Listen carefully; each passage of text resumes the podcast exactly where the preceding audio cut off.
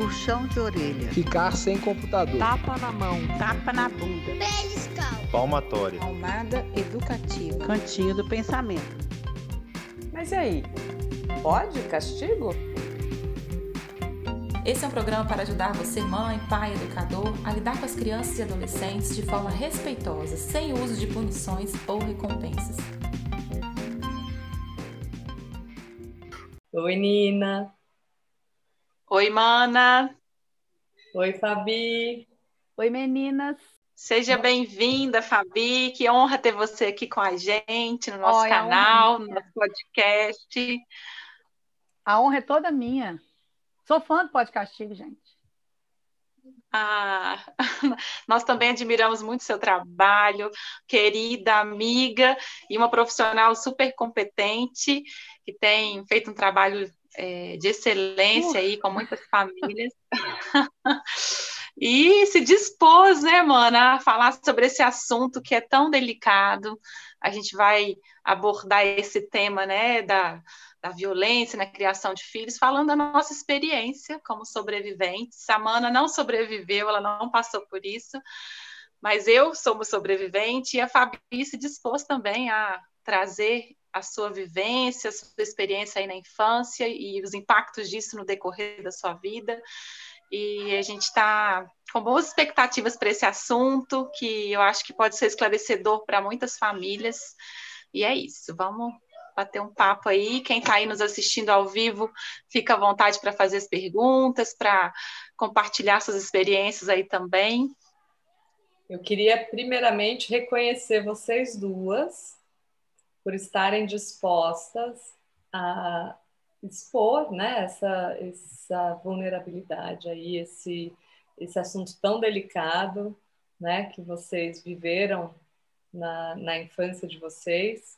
Eu vou dar as minhas contribuições de um outro lugar, porque eu, eu tive a sorte de, de não, não ter essas marcas aí na minha infância, eu não não apanhei, não, não tive essa experiência de agressividade e, e mesmo assim trabalho pela causa, né, Nina? Eu acho que talvez pelo outro, por estar do outro lado. Então, é, obrigada, Fabi, obrigada, Nina. E acho que é bom a gente começar, até por isso, a gente ficou até debatendo bastante o título, né? Eu apanhei e sobrevivi se ficava assim, parece que a gente está é, dizendo, né? Todo mundo sobrevive, mas não é bem isso, né? O que significa essa sobrevivência? Eu fiquei pensando que assim, é... o, o, que que fez eu vir para cá falar sobre esse assunto, né? Eu acho que a gente tem que tirar um pouco o véu do silêncio desse assunto, porque enquanto a gente continuar achando normal apanhar e sobreviver, é como qualquer outra cultura de violência que a gente está se esforçando para derrubar. Então, enquanto todo, todo, toda cultura de violência sobrevive do silêncio das vítimas. Então, o, o preconceito racial, o assédio sexual, tudo isso sobrevive e se perpetua no silêncio. E a violência física ou agressão verbal, com as crianças sobrevive pelo silêncio, porque as crianças não têm essa voz quando elas estão passando por isso. Até porque elas, quando eu era criança não tinha outra referência, todo mundo apanhava. E todo mundo na minha família apanhava. E a, a, a, a referência era assim: aqui em casa a gente apanha pouco, porque na casa da sua tia eles apanham mais, porque na casa de não sei quem. Então aqui em casa vocês quase não apanham, então dá graças a Deus é, é uma, um, um, pensamento que, quando a gente é criança, a gente não tem como levantar essa voz.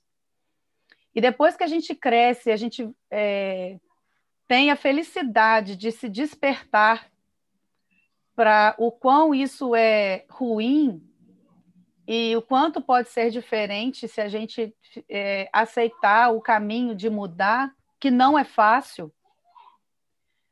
A gente também tem que falar sobre isso. Né? Não significa desonrar os meus pais. Eu não vim aqui botar meus pais na cruz, porque os meus, a minha mãe e meu pai me deram muito mais do que eles receberam, muito mais.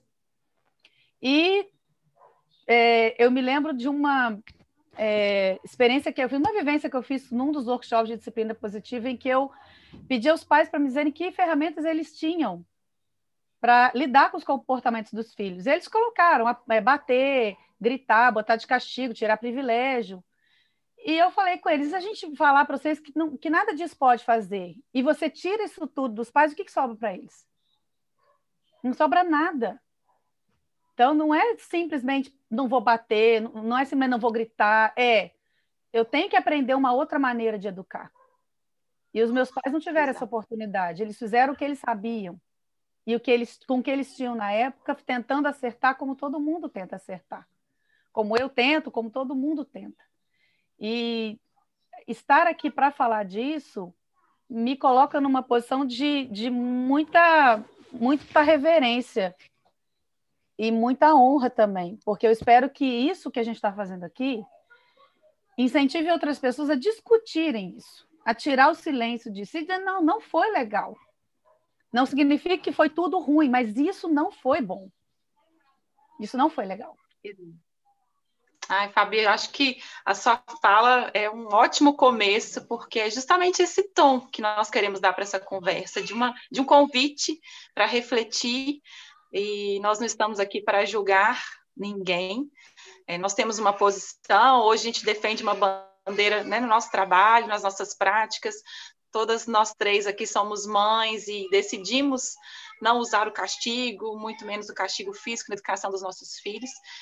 Mas a gente precisa falar disso, né? A gente precisa olhar para essa vivência e falar o que, que isso significa, né? Como que foi é, essa experiência, o que, que ela traz para mim, sem esse olhar tão romântico, né? Porque eu vejo muitas vezes essa frase, né? Apanhei e sobrevivi como uma tentativa de amenizar, talvez, tudo que a violência que nós sofremos na infância.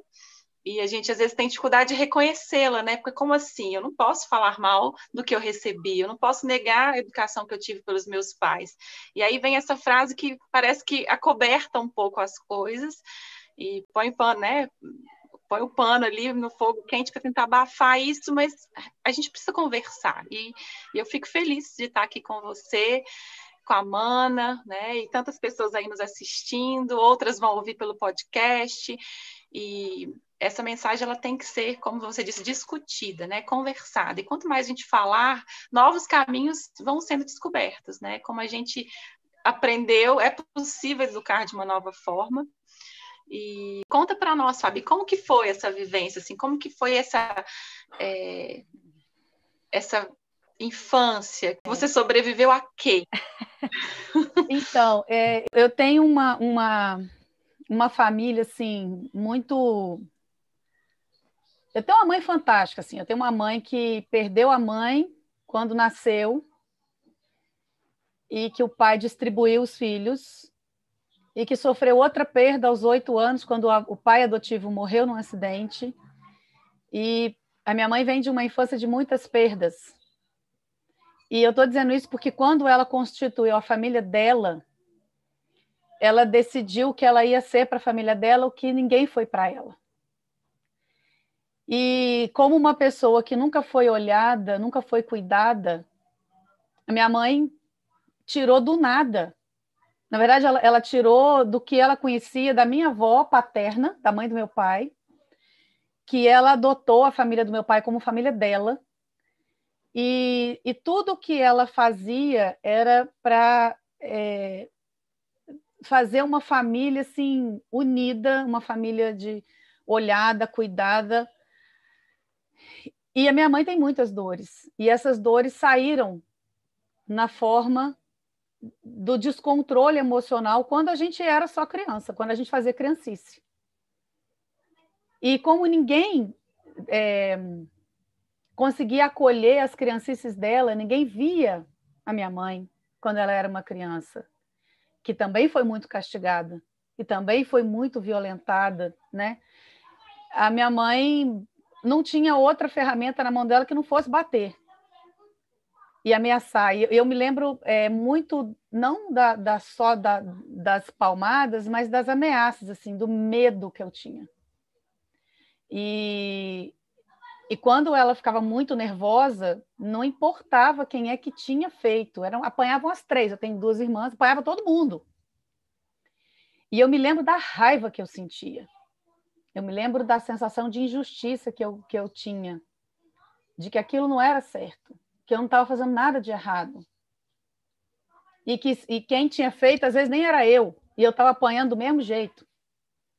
E eu lembro de nutrir essa raiva, de nutrir essa revolta, de engolir o choro, de não poder expressar né, essa, essa raiva, esse, esse eu, eu, me lembro da omissão do meu pai, que não, não interferia, porque era minha mãe, era a grande educadora da casa, então meu pai trabalhava fora o dia todo, e quando ele chegava, a última coisa que ele queria era se envolver em treta de criança com mãe, né? Então era, eram eram situações muito corriqueiras. E o que aconteceu é que eu comecei a aprender a mentir muito bem. Eu virei uma mentirosa, assim, fantástica. Porque eu não queria ser pega. Eu queria continuar fazendo o que eu queria fazer. E eu não queria ser pega. Então, isso me botou em, em situações divertidíssimas, mirabolantes. E era uma, uma, um estado de tensão constante. Eu vivia tensa, porque eu tinha medo o tempo todo da minha mãe descobrir o que, que eu tinha feito. Sem saber se eu só ia ficar de castigo, ou se eu ia apanhar, ou se eu ia ficar. É, se ela não ia deixar mais eu ir na casa de um amigo ou da minha avó, ou seja lá o que for, qual que era o castigo que ia vir.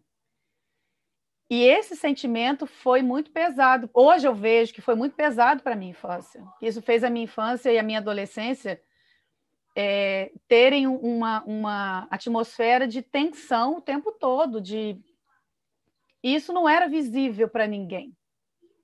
Quem me conheceu quando eu era criança, quando eu era adolescente, não, Fabiana era super alegre, espiritada, toda animada, ok, né? Que a energia da infância e da adolescência é uma energia do movimento, né? Da e, e de superar e de continuar fazendo.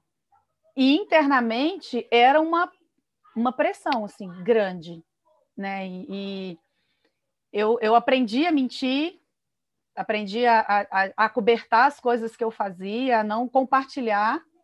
Isso gerou um afastamento. Minha mãe, eu me lembro uma vez que minha mãe falou que tudo que ela queria na vida era ser amiga da gente. E eu falei, mãe. Aí eu contei minha mãe que eu dei um beijo na boca. Quando ela falou isso, eu falei, vou aproveitar para falar, já que ela quer ser minha amiga, vou aproveitar para falar que eu, eu fiquei com o menino. Quando ela escutou que eu fiquei com o menino, ela me virou um tapa. Porque na cabeça dela ficara outra coisa, tinha outro significado. E eu não entendi nada. Não entendi nada. De onde veio aquilo tudo? Então, assim, gerou um afastamento entre a gente muito grande, porque ela tinha tanto medo de acontecer uma coisa ruim com a gente ela tinha tanto medo de acontecer uma. É, da gente ir por um caminho errado, ou a gente fazer coisa errada, ou a gente não, não cumprir assim, uma, uma etapa de estudar, fazer faculdade, ser independente, não depender de ninguém, que acabou gerando uma, uma desconexão aí que precisou de um movimento para poder reconectar. Né? É, é, hoje eu vejo que amar é uma decisão que a gente toma, não é um sentimento somente. É uma decisão que a gente toma. A gente não ama por causa do que a pessoa é ou fez, é independente de. É isso que é amor incondicional. Eu amo minha mãe, amo meu pai, independente de qualquer coisa. Porque eles me deram a vida. Né? Eles me trouxeram para esse mundo para eu cumprir um propósito, para eu é, fazer a minha missão, seja ela qual for, e o que quer que tenha acontecido, cabe a mim dar um outro significado para isso. Aquela frase do Adler que nada, nada significa nada a não ser o significado que a gente dá para as coisas, né?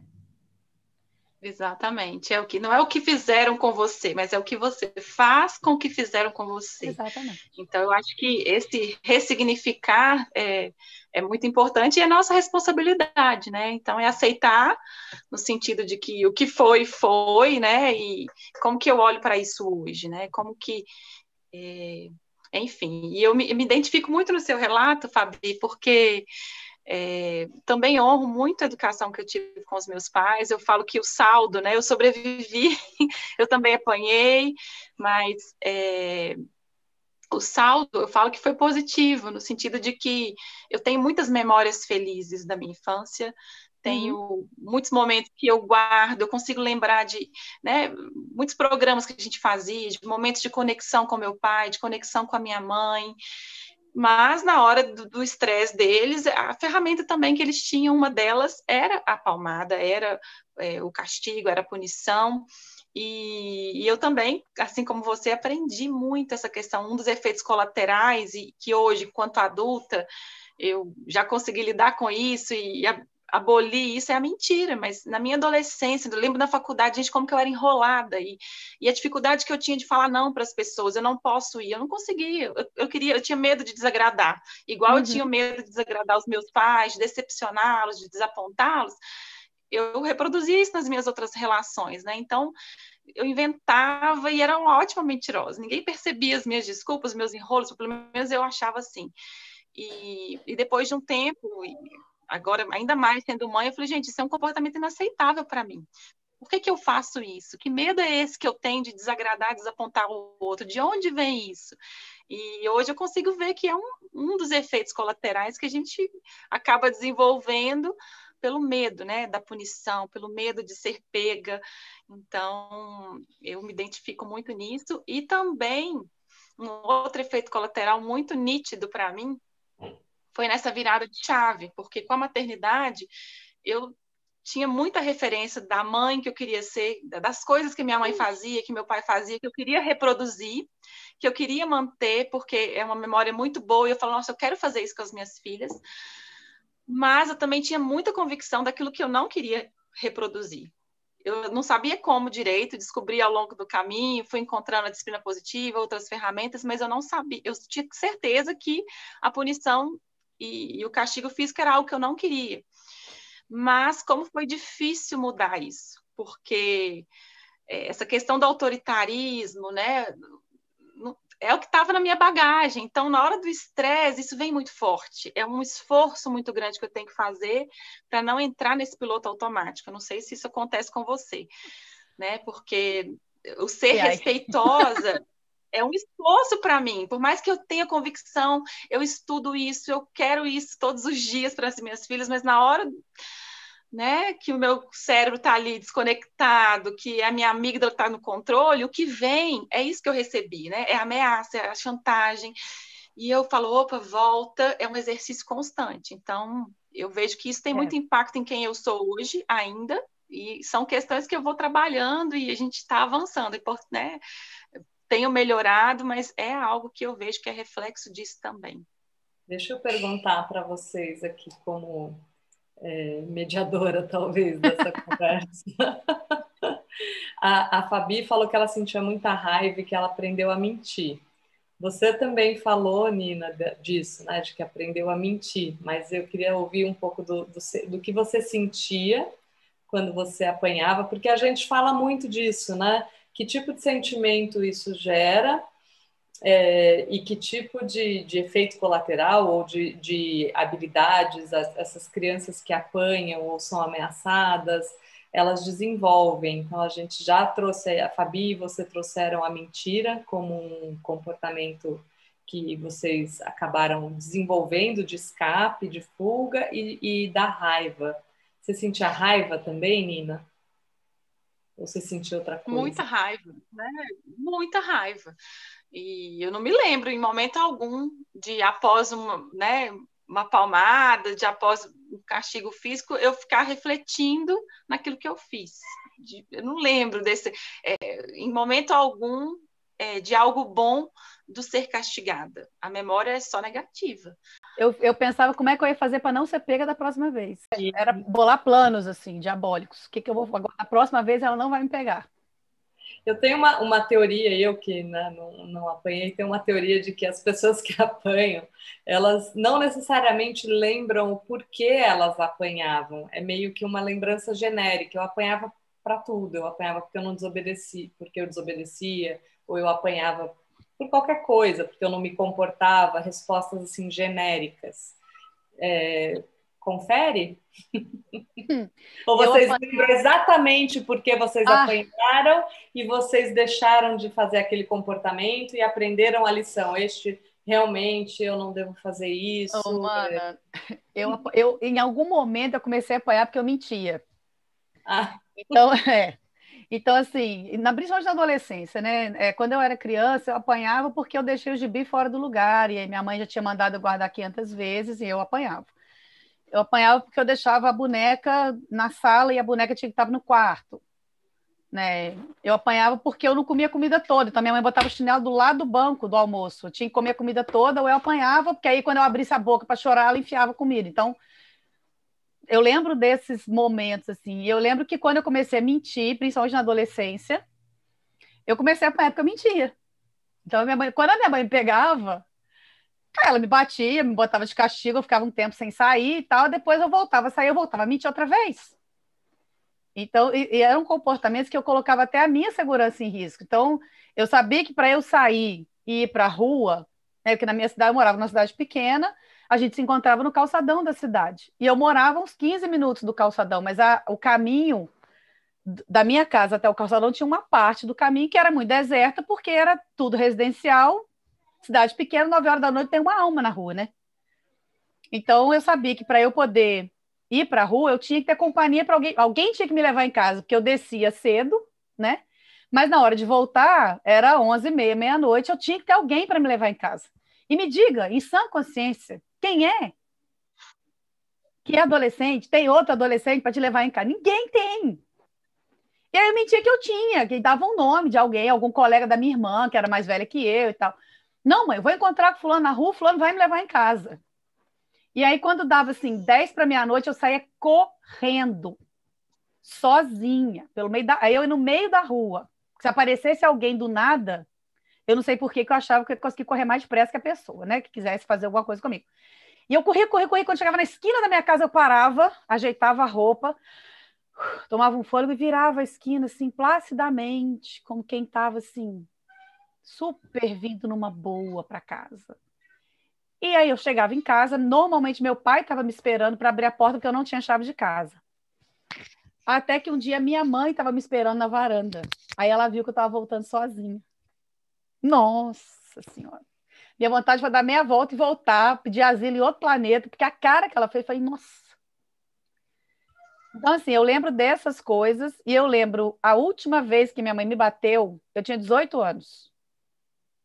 Eu estava fazendo faculdade a faculdade entrou em greve. Eu tive uma professora que continuou dando aula por duas semanas.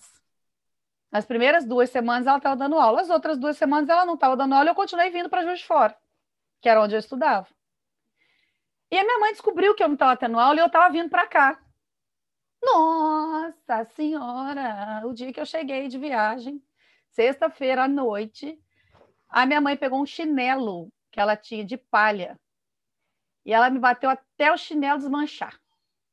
E eu fiquei parada olhando para a cara dela, morrendo de raiva, com o dente trincado. E quando ela cansou, que aí eu já tinha, eu já era uma mulher de 18 anos, já era uma baita de uma mulher, não era mais uma criança, né? Quando ela terminou, que ela não tinha mais força, porque ela, né, cansou, eu olhei para ela e falei assim: cansou, mãe? Acho que ela não virou, não, eu não perdi os dentes porque ela não tinha mais força. Eu falei, porque doeu só no meu orgulho, viu? E virei as costas. Então, assim, são esses danos que a relação vai, vai, vai recebendo e que eu, eu vi o desespero dela de achar que eu estava em Juiz de Fora fazendo um monte de coisa errada, que eu estava me metendo em confusão, que eu, que eu ia voltar para casa grávida, que eu ia acabar com a minha vida. Eu lembro de todos esses medos que povoavam a cabeça da minha mãe, só que eu tinha noção do que eu queria, né? É, é, era uma, uma, uma dúvida assim, gente, mas a minha mãe não confia na educação que ela me deu, ela não confia em mim. É outro efeito colateral. Eu, eu não sabia, eu, eu, na minha cabeça ela não confiava em mim de jeito nenhum. Né? E que inveja que eu tinha do, das minhas amigas que tinham confiança dos pais, que tinham cartão de banco, que tinham cartão de crédito, que tinham é, liberdade para administrar a sua estadia na cidade como e a minha mãe era do controle era do, de controlar o tempo todo e eu fazendo de tudo para escapar do controle dela então isso isso foi até a minha até eu terminar até eu me formar 20 e poucos anos então Essa é... história que você falou do feriu só o meu orgulho eu também já ouvi outras pessoas falando né assim quando cresce né é, e fala assim Sai em bater? Não bate. E fica lá parado, espera o tapa e sai, né? É, uma amiga minha contou que estava de mini saia, o pai falou: Você não vai? Você vai fazer o quê, pai? Vai me bater? Vou bater. Ele bateu e ela saiu com a mini saia. Então, assim, a, a, a, violência, né? A gente comenta bastante sobre isso num dos capítulos que a gente escreveu, é, acho que foi no Educando Filhos para a Vida, que a gente fala, né? Qual, qual que é a medida, né? Quem, quem decide qual que é a medida do tapa? E como, e como isso vai crescendo à medida que, o, que, que aquilo, a criança já não reage mais àquela violência.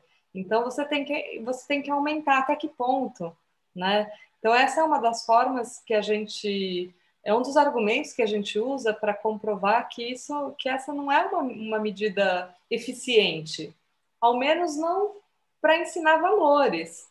E também, é, enfim, na hora que, que você bate, você está pedindo respeito, né? que ele respeite aquilo que é um valor para você, desrespeitando o outro. Né? Então, é. você não está sendo exemplo daquele ser humano que você quer que o seu filho se torne, por exemplo. Né? É, e a maternidade, como a Nina falou, a maternidade é, veio como uma grande oportunidade de ressignificar muita coisa, né? E os meus filhos, quando chegaram para mim, é, eu fiz um monte de promessas para eles sobre a mãe que eu ia ser. E eu tinha em mim a certeza do que eu queria e a certeza do que eu não queria. O que, que eu queria ensinar para os meus filhos, que eu aprendi com os meus pais. Meus pais me ensinaram o valor que tem uma família, que um não larga a mão do outro, que pode acontecer o que for e a gente continua junto que a gente precisa respeitar todo mundo, né? E a gente é, é igual a todo mundo. Minha mãe me deu valores de honestidade, de equidade, de não preconceito, que são para mim assim um, um, farol na minha vida. Eu sou uma pessoa que convive muito bem, transita muito bem em qualquer meio, graças a toda a diversidade que eu recebi dos meus pais. E eu sabia o que eu não queria. E eu não sei com a Nina, mas eu, eu acordei muito para eu, eu tinha a ilusão de que bastava amar profundamente os meus filhos e não querer fazer o que eu, que, o que eu o que tinha feito comigo e eu ia conseguir. E quando eu estava morando nos Estados Unidos, eu não consegui. Porque lá eu bati nos meus filhos, lá eu gritei com eles. Lá eu, tinha, eu tive consciência que eu atravessei uma linha perigosa que não tinha volta. É como se eu tivesse aberto uma porteira e que toda aquela raiva, tal como aconteceu com a minha mãe, saiu nos meus filhos. E eu nunca me senti tão mal na minha vida.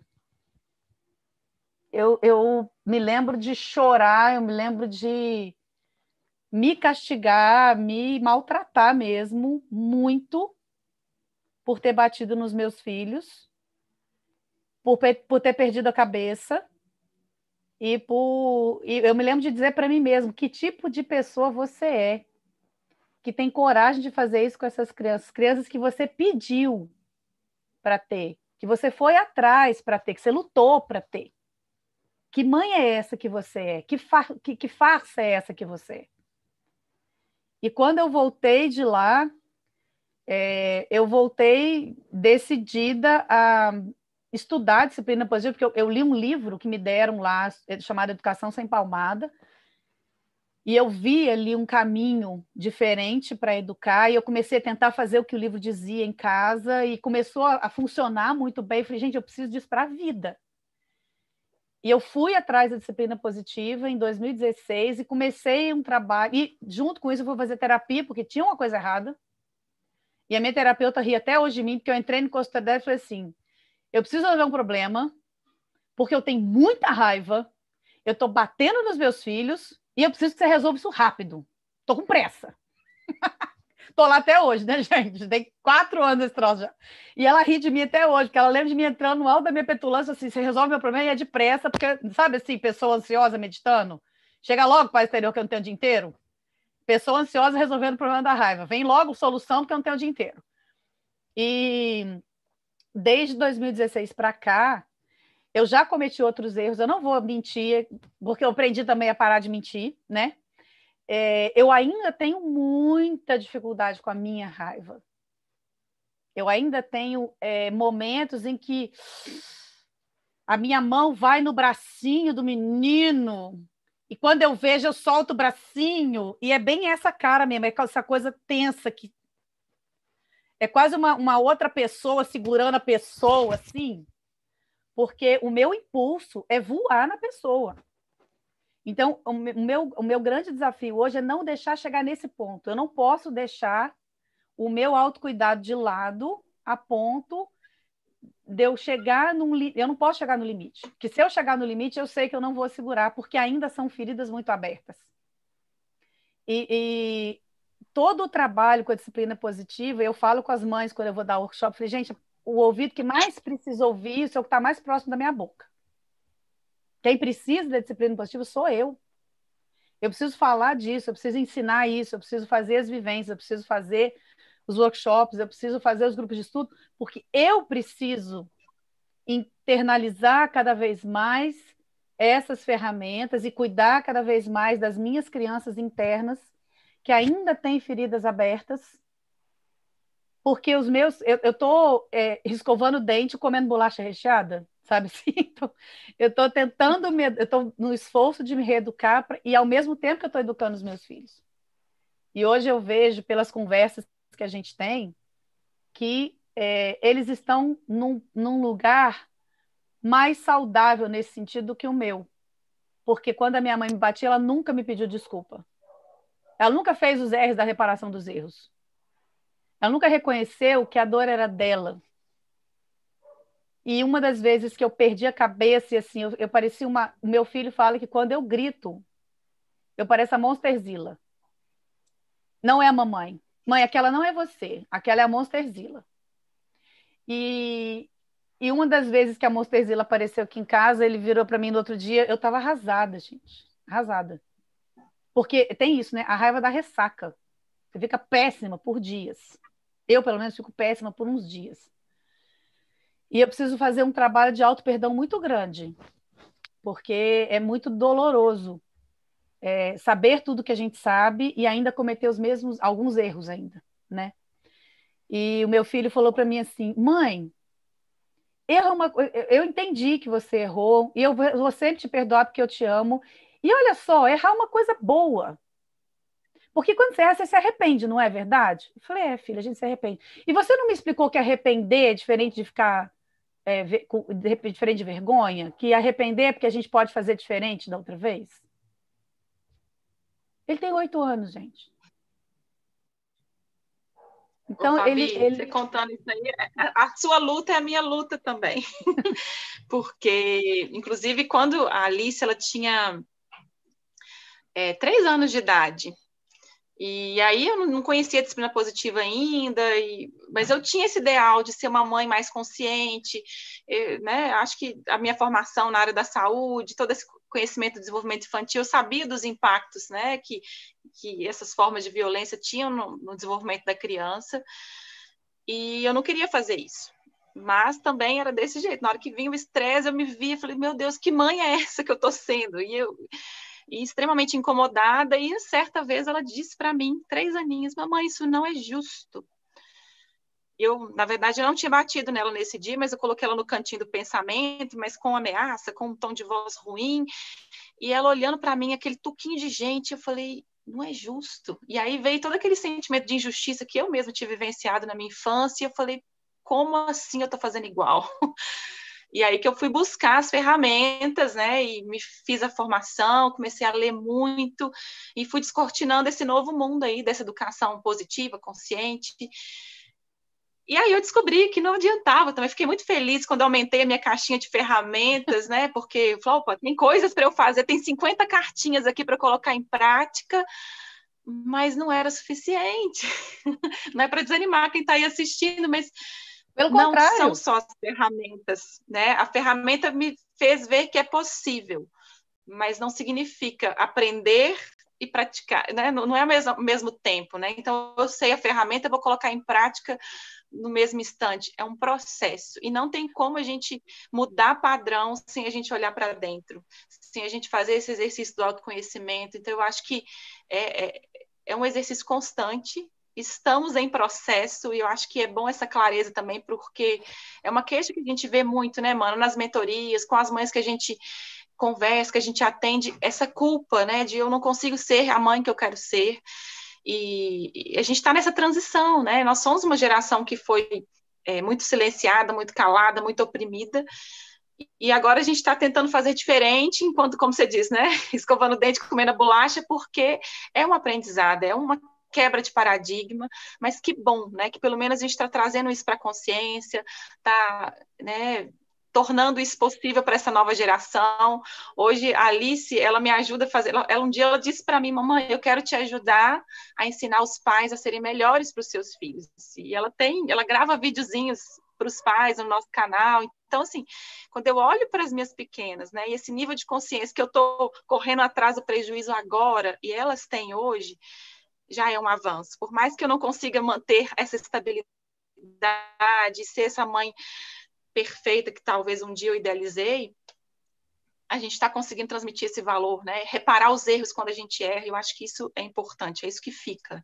É. Eu acho Eu que ouvi- vocês duas trouxeram uma questão importantíssima que é, é deixar, não é cair máscara, porque vocês não usam a máscara, mas talvez para algumas pessoas elas tenham a sensação de que é muito fácil mudar essa chavinha.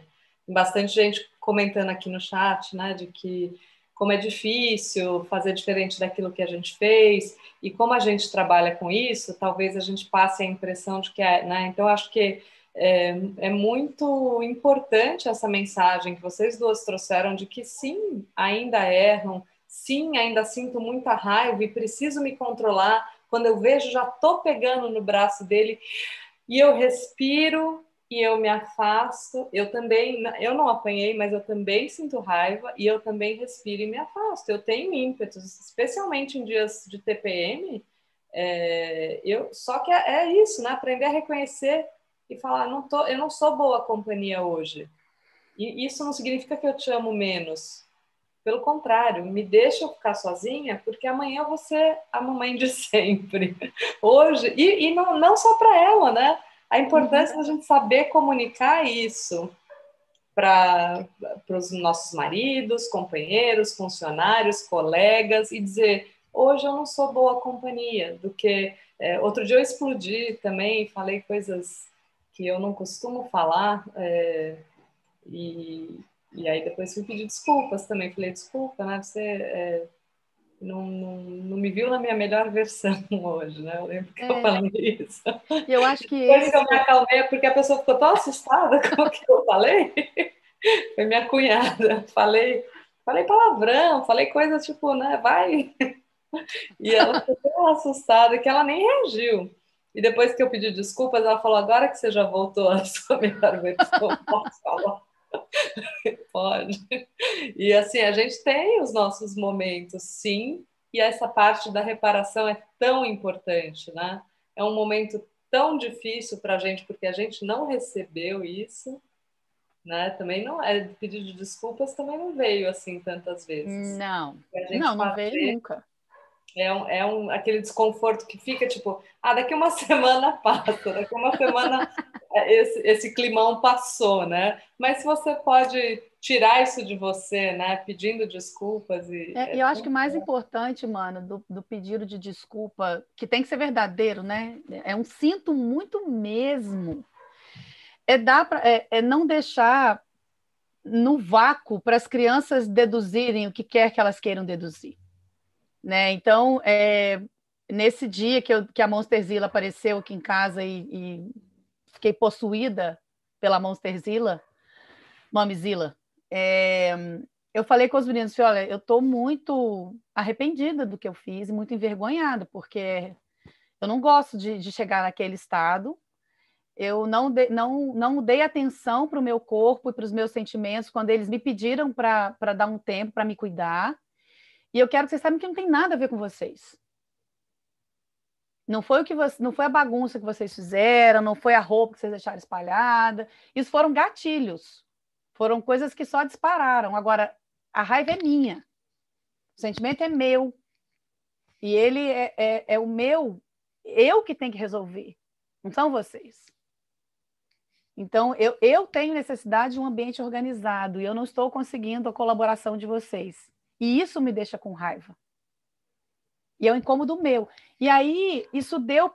Eu via na, na, nos olhos, porque criança é um bichinho muito transparente, né? Uma coisinha fofa. A carinha dele assim, ah, ah, ah, tá. Porque a fala dele assim, mãe, mas a gente é criança, a gente faz bagunça. Então, quando a gente nomeia que não é a bagunça a causa da raiva, ela é um, tanto que a gente está fazendo uma, uma série de, de, Vai começar agora, quinta-feira, lá, no Estamos Lado a Lado, uma série de, de lives e de posts sobre raiva, porque a raiva é um sentimento muito mal compreendido. Porque quando ela vai chegando, ela vai dando informações sobre a gente. E quando eu não escuto essas informações, ela me sequestra. Porque ela, ela, ela é a primeira a gritar comigo, oh, você não está vendo que você está... E nesse caminho, eu já fui permissiva. No, no caminho de não tentar ser autoritária, eu fui tão gentil que é, eu, eu passei do limite do respeito por mim. Então, é uma, um, um, achar a gentileza com firmeza, achar esse equilíbrio, achar esse ponto que a gente tem que ouvir a gente mesmo, que a gente tem que dar atenção para aquilo que está vivo dentro da gente e cuidar da gente. Não é fácil, não é tranquilaço. E eu escutei da Jane sábado passado duas coisas que eu queria deixar para quem está vendo a gente. A Jane está dando workshop no sábado e na semana passada ela falou assim: é, talvez as ferramentas não funcionem. E se elas não funcionarem, é porque você precisa olhar para a relação.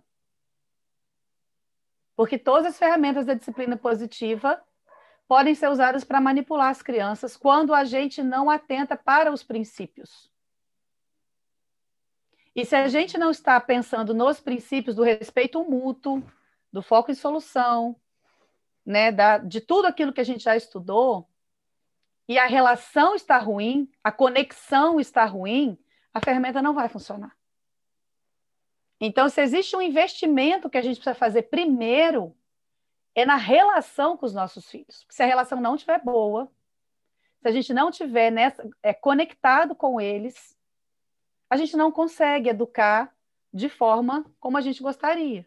E para a gente se conectar com os nossos filhos, e a gente, eu aprendi isso da forma mais difícil possível, a gente precisa estar conectado com a gente mesmo. Porque se a gente não estiver conectado com a gente, se a gente não estiver atento para a gente, tudo que o outro faz irrita, incomoda. E aí a gente perde, é aí que a gente começa a se perder. Aonde está a questão, de novo, né? A questão está na gente, não está na criança. É a gente que se desconecta da gente e se desconecta deles. E aí você Eu vai... acho que isso é fundamental Fabi, a gente assumir essa responsabilidade, né? Não é a criança que é culpada pelo meu descontrole. Eu sou responsável por, pelo meu comportamento, né? E muitas vezes elas têm essa visão egocêntrica do mundo mesmo, elas, quando a gente age mal com elas, desrespeitando, ou dando um grito, ou uma palmada, qual que é o pensamento da criança? Eu sou ruim, eu sou mal, eu não sou boa o suficiente, eu não sou amada. E isso é muito forte, né? Isso é uma marca que fica né? A gente carrega às vezes no nosso inconsciente ali ao longo da vida, né? Esse medo de ser rejeitado, medo de não ser aceito.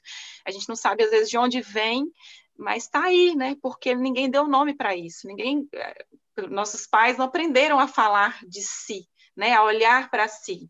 É, pelo menos na minha história, eu estou começando esse movimento agora. Outro dia, meu pai estava lendo um livro de comunicação não violenta e eu falei: que legal que eu estou provocando isso e dando, né, através da minha vivência, dando oportunidade para ele também vivenciar isso, uhum. porque ele não, não, aprendeu isso ao longo da história. Também foi uma geração muito silenciada, muito calada, que não aprendeu a olhar para si e muito menos a se cuidar nesse sentido mais pleno, né? E que a gente tem visto a importância, porque eu não vou conseguir ser uma mãe consciente se eu não tiver é, conectada comigo mesma. Eu acho que isso é importante. E quando eu descontrolar, assuma essa responsabilidade, né? É, fala para a criança, não é com você, é comigo. Eu não estou bem, eu perdi o controle, porque isso para eles é fundamental, né? Eles terem é. assegurado esse amor dos pais, né? A mensagem de amor estando clara, é, as falhas vão existir, né? Mas quando elas existirem, a gente tem que assumir esse papel. Eu sou o adulto aqui, eu falhei com vocês e eu quero fazer diferente uma próxima vez. É, e, então... e, tem muitos pais, como a minha mãe pensava, né? E meu pai também, que pedir desculpas para um filho é perder a autoridade com o filho. E a gente vai vendo que é, é o, exatamente o contrário. Um pedido de um, um sinto muito bem sincero, bem colocado, é, dito com verdade, com desejo de conexão, dá para o nosso filho a nossa humanidade.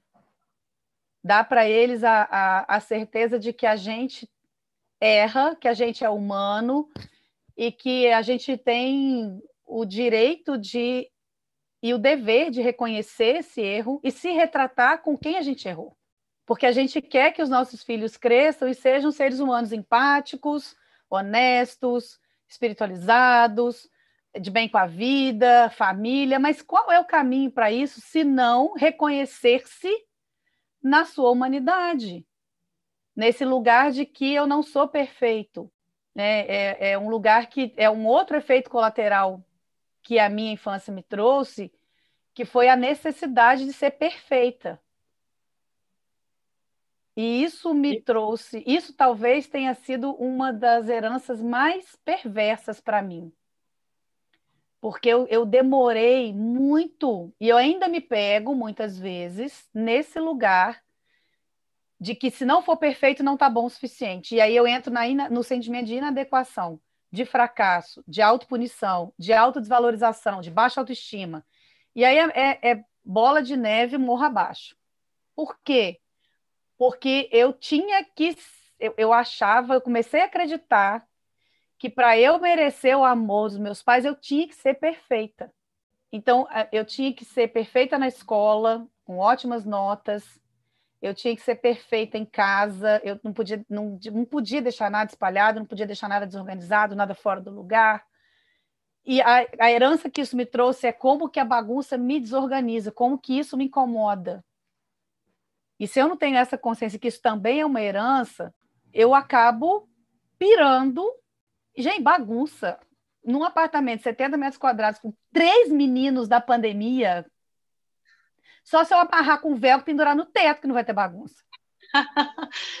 Mas eu não, não é isso, vai ter bagunça. Agora, qual que é o, qual que é o momento, assim, da liber... Aí é que está a questão do respeito mútuo. Aonde eu, eu dou a eles o direito de se, de se expressarem nas brincadeiras, na, na imaginação, na liberdade, e aonde começa a minha necessidade de um ambiente razoavelmente possível de você andar sem pisar no lego, a cada dois passos. Então, hoje, assim, aqui em casa, a gente está procurando uma solução que possa atender. A gente já encontrou algumas muito boas, mas da onde vem isso? Só vem do momento que a gente diz, gente, eu tenho necessidade de alguma ordem. Não estou conseguindo ficar bem na nossa casa desse jeito, eu preciso de ajuda. Isso não é fraqueza, isso não é perda de autoridade. Isso é reconhecer que a gente não dá conta de tudo sozinho e é muito desrespeitoso querer impor a minha necessidade e considerar apenas a minha necessidade, como é igualmente desrespeitoso considerar só a necessidade deles. E, e é esse caminho do meio que é onde a disciplina positiva, a comunicação não violenta e todas as, as linhas de educação com respeito que a gente estuda e abraça e procura praticar na nossa vida, nos dão essas ferramentas. Porque se uma está aqui e não funciona, você vai pegar outra, e vai pegar outra, vai pegar outra, e tem papelzinho para tudo quanto é lado, e é post-it colado em tudo quanto é lugar, para a gente lembrar de que existe sempre mais alguma coisa para se fazer, que não é perder a cabeça, que não é partir para o mais do mesmo, que não é apelar para a violência, que ainda está tão viva em mim e ainda me, tra me traz dores tão presentes, tão, tão doloridas, para ser bem pleonástica. É verdade, Fábio. Eu acho que você traz muitos elementos aí que é, o pessoal está aqui comentando no chat que se identificam muito com a sua fala, com a minha fala, porque eu acho que é, é a realidade de muitos de nós que sobrevivemos. E deixando claro, né, que o título desse podcast, dessa live, não é porque a gente concorde, né? não é porque nós somos sobreviventes que a gente apoia a prática da violência, pelo contrário, nós não queremos que os nossos filhos apenas sobrevivam, a gente quer que eles prosperem, que eles cresçam em todo o seu potencial e para isso a gente precisa repensar os nossos padrões de educação, a gente precisa eliminar qualquer tipo de coerção, de violência, porque a gente não vai desenvolver as competências socioemocionais que a gente tanto almeja para eles. É, com desrespeito, né? A gente precisa praticar empatia, praticar esse respeito mútuo e começando sendo imperfeito, por nós, né? começando por nós, exatamente. A gente começando sendo gentil, nós com a gente mesmo, né, se acolhendo na nossa imperfeição, para a gente também aceitar os nossos filhos imperfeitos do jeito que são e construir essa relação, né, de confiança, de segurança e, enfim, é muito bom poder trocar aqui com vocês. Bom demais. Eu esbarrei numa frase que está aqui na minha cabeça, eu quero falar da Brené Brown, que é a questão não é tanto sobre você estar educando seus filhos da maneira certa, mas sim você é o adulto que você deseja que seus filhos se tornem um dia? Né? A gente vai errar. Claro que vamos errar. Mas até nesse momento de erro, eu sou o adulto que eu quero que a minha filha seja um dia? Acho que essa é uma pergunta para a gente fazer, né? Que é. eu ensino com violência. Exatamente. E o, que, e o que a gente ensina com consciência? Porque a disciplina positiva não é um caminho de perfeição, é um caminho de consciência. Nesse ponto que a gente se encontra hoje de romper padrões, né, é, é abrir a estrada na unha, né? É começar a construir quando a gente fala, quando a gente dá um workshop, quando a gente dá uma mentoria, é começar a abrir. Os nossos filhos vão sair de um outro lugar que não é o que a gente saiu. Eles já vão caminhar num caminho um pouquinho mais é, cuidado, um pouquinho mais assertivo, um pouquinho melhor, menos rude, menos é, rústico, menos agreste do que esse que a gente está caminhando. E os filhos deles, eu fico pensando quando eu for vó e ver os meus filhos ensinando para os meus netos que erros são oportunidade de aprender, e os meus netos e os netos dos meus netos vão encontrar cada vez mais caminhos melhores. E, e é assim que a gente vai mudar o mundo. Não vai ser eu, não, vou, não vai ser a minha geração, ou seja lá, que vai ver isso frutificar com, com sei lá, com abundância, como norma. Mas eu tenho certeza que quando a gente para e olha que nós está, é, a disciplina positiva está em 70 países, que existe um volume de educadores no mundo enorme, falando a mesma língua, é, trabalhando nos mesmos conceitos, nos mesmos princípios, cada um na sua cultura, o mesmo princípio do respeito mútuo e da conexão que a gente trabalha aqui no Brasil, vai estar tá sendo trabalhado na China, no Oriente Médio, no Egito, no Iêmen, na França, nos Estados Unidos, na América do Sul. E na medida que esse movimento cresce, mais crianças vão recebendo esse caminho um pouquinho melhor. E é, é nesse movimento de consciência e não de perfeição que a gente vai conseguir melhorar as coisas. Se a gente estabelecer para a gente um patamar de perfeição, a gente está tirando do nosso filho a oportunidade de ser humano. E quando a gente coloca para a gente que a gente quer ser pai e mãe mais consciente, a gente traz para nós a responsabilidade de olhar para nós, de começar por assumir: eu apanhei, sobrevivi e não foi legal. Sobreviver não basta. A gente basta. quer viver. Exatamente, a gente quer viver e viver plenamente. E eu vi uma frase de um autor desconhecido, mas eu achei tão interessante. E para quem ainda defende essa prática né, da, da, da, da palmada, do castigo físico, que quando a gente usa essa questão, né, a violência para educar uma criança, é como se a gente estivesse pisando no broto e comemorando a sobrevivência da planta. Mas poderíamos estar cultivando esse broto como um jardineiro, né, atencioso, com firmeza, com delicadeza, ao mesmo tempo, né, e comemorando a beleza e os frutos de uma árvore né, maravilhosa e diferente dessa que está aí so, apenas sobrevivendo. Então, a gente é, eu posso estar bem hoje, você é uma pessoa maravilhosa, né? Estamos aqui bem-sucedidas, cuidando dos nossos filhos, fazendo o melhor que nós podemos. Mas quem seria a Marina? Né? Quem seria a Fabi se tivesse tido uma outra abordagem, né, o desenvolvimento dessas competências, nós nunca vamos saber. Né? Então, acho que não tem argumentos para a gente continuar reproduzindo esse comportamento, esse padrão da violência na educação das crianças, porque existem outros caminhos e que vão ajudá-las né, a prosperar, não apenas a sobreviver. É isso. Queria te agradecer mais uma vez e te dar a oportunidade também do assunto aqui renderia, né? Horas uh! conversando, tá uma delícia. Muitos causos para contar, mas é, a gente precisa encerrar por causa do tempo. E queria que você falasse um pouquinho do seu trabalho, dos seus projetos, das suas redes sociais, para quem quiser continuar te acompanhando e aprendendo com você.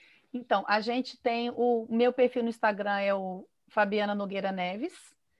Eu trabalho lá hoje ajudando mães por adoção, principalmente, na disciplina positiva.